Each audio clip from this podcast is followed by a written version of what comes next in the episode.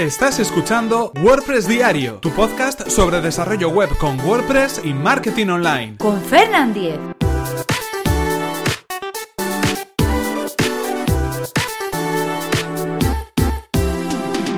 Jueves 15 de junio de 2017. ¿Cómo saber los datos de contacto WHOIS de un dominio?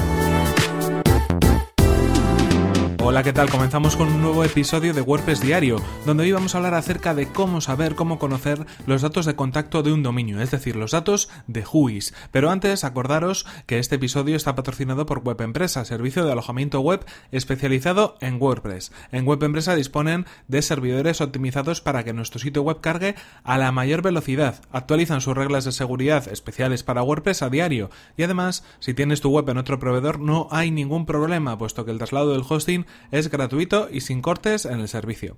Así que si queréis conocer más sobre el servicio de hosting de Web Empresa, que además recomendamos desde aquí, tenéis toda la información en webempresa.com barra Fernan, así podrán saber que vais de mi parte y podréis conseguir un 20% de descuento en sus servicios. Y ahora sí continuamos con el tema que nos ocupa hoy. Hoy damos respuesta a una pregunta, una pregunta que es más que habitual y que habitualmente, pues como decimos, me la suele hacer mucha gente.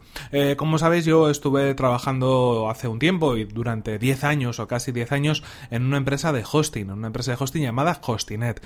Eh, durante este tiempo aprendí muchas de las cosas que tienen que ver con el mundo del hosting, con el mundo de los dominios y por lo tanto cualquier pregunta o cualquier consulta relacionada con este tema pues suele ser habitual porque la gente sabe dónde he trabajado y sabe que esto al final estaba al orden del día.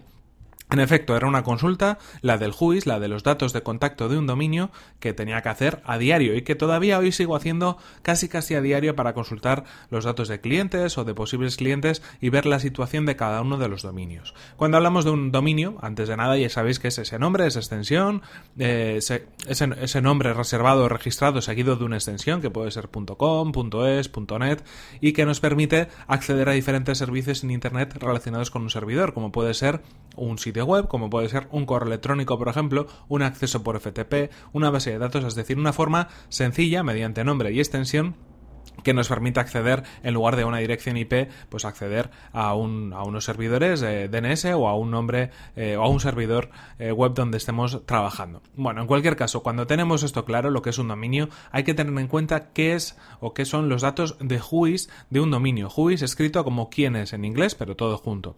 Los datos de WHOIS o los datos de contacto de un dominio son esos datos que todos los dominios tienen, absolutamente todos los dominios tienen unos datos de WHOIS y que nos permiten saber acerca de la titularidad del dominio o acerca también de la información de conectividad de ese dominio. Esto es, los datos de WHOIS nos van a permitir conocer datos como por ejemplo la fecha de creación o de registro de un dominio, la fecha de caducidad del dominio, la última vez que ese dominio fue renovado, por ejemplo. También nos va a aparecer información acerca del proveedor o el agente registrador de ese dominio, es decir, la empresa con la que en un último momento está registrado el dominio. Y también más datos, en este caso los datos de titularidad eh, del dominio, los datos de contacto del dominio.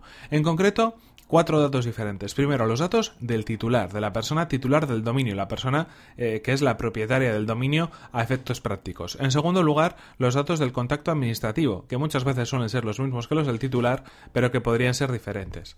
Y por último, también nos aparece la información del contacto técnico y el contacto de facturación. Realmente los datos más importantes para un dominio son los del titular y los del contacto administrativo, sobre todo a la hora de gestionar un traslado de dominio, un cambio de agente registrador. Ese email del contacto administrativo es el más importante de todos, casi realmente el único podríamos decir que deberíamos tener en cuenta.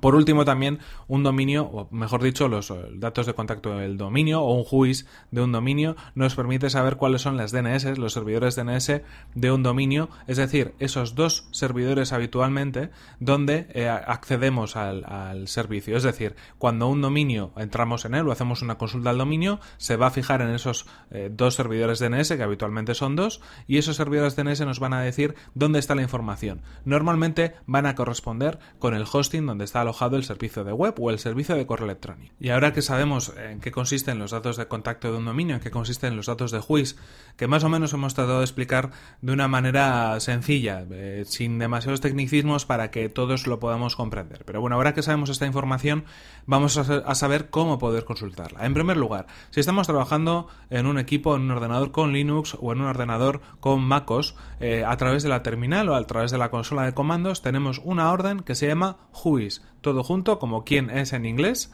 que seguido del nombre del dominio nos va a permitir saber cuáles son los datos de contacto de este dominio, los datos de Whois de este dominio. Toda la información que hemos comentado antes la vamos a ver de un vistazo con el comando Whois seguido de un espacio y del nombre del dominio que queremos consultar. Los nombres del dominio siempre se consultan sin tres W por delante ni HTTP, por delante. Eh, simplemente lo que sea .com o lo que sea .es. En cualquier caso, una, recomendación o una cuestión a tener en cuenta. Hablamos de datos de contacto de dominios genéricos en este caso. Los datos de contacto de los dominios territoriales en algunas ocasiones no son tan fáciles de encontrar. Y antes de continuar adelante, os hago este inciso. Eh, cuando hemos hablado de esta información de contacto es algo que tienen todos los dominios, pero para conseguir esta información de contacto de un dominio .es no podremos hacerlo a través de un comando de juiz o a través de los servicios que a continuación vamos a indicar, porque eh, los servicios de, dominios.es no ofrecen o no tienen abierta esa parte de juiz. Tenemos que consultarlo directamente en dominios.es. Os dejaré el enlace en las notas del programa. Así que, en cualquier caso, toda esta información que estamos comentando es la, la regla general, pero en algunos dominios territoriales, como por ejemplo los dominios.es y algún otro también que hay por ahí, esa información eh, se reserva para otras plataformas, las propias de, los, eh, de las entidades que se encargan de gestionar esos dominios territoriales. En cualquier caso, ya lo hemos comentado, cómo saber los datos de juiz de un dominio, si tenemos Linux o si tenemos MacOS a través de la terminal es muy fácil. El comando juiz seguido del nombre del dominio. Si, por ejemplo, no tenemos esa suerte y queremos consultarlo a través eh, de otro equipo o directamente lo preferimos hacer de otra manera alternativa,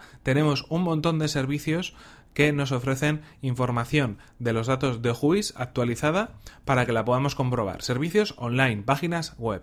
Eh, hay muchas. Eh, os voy a decir unas cuantas y también las dejaremos enlazadas en las notas del programa. Por ejemplo, juiz.com, juiz.net, juiz.co o uno de los servicios que yo personalmente prefiero y me gusta más por cómo funciona, que es domaintools.com. En este caso, domaintools.com tiene varios servicios para dominios y uno de ellos es el servicio de juiz, de consulta de los datos de contacto del dominio, que podemos encontrar en juiz.domaintools.com.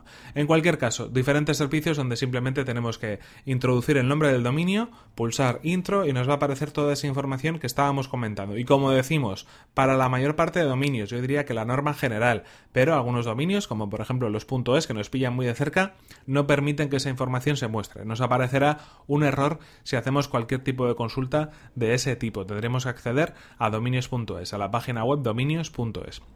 En cualquier caso, con esta información y con esta, estos sitios web que estamos recomendando, vamos a poder ver muy fácilmente toda la información que tiene un dominio asociada. Y así, por ejemplo, saber pues, quién es realmente la persona que lo ha registrado, en qué empresa está eh, contratado, eh, cuáles son los eh, servidores DNS, por lo tanto, el host en el cual está alojado, cuándo caduca ese dominio. Información súper valiosa para poder trabajar bueno, pues con un dominio en concreto, si vamos a montar una web con ese dominio o si el cliente nos ha facilitado el nombre del dominio y queremos saber algo más acerca de dónde está alojado o simplemente pues por curiosidad muchas veces por saber quién está detrás o qué empresa o qué persona de un nombre de dominio en concreto.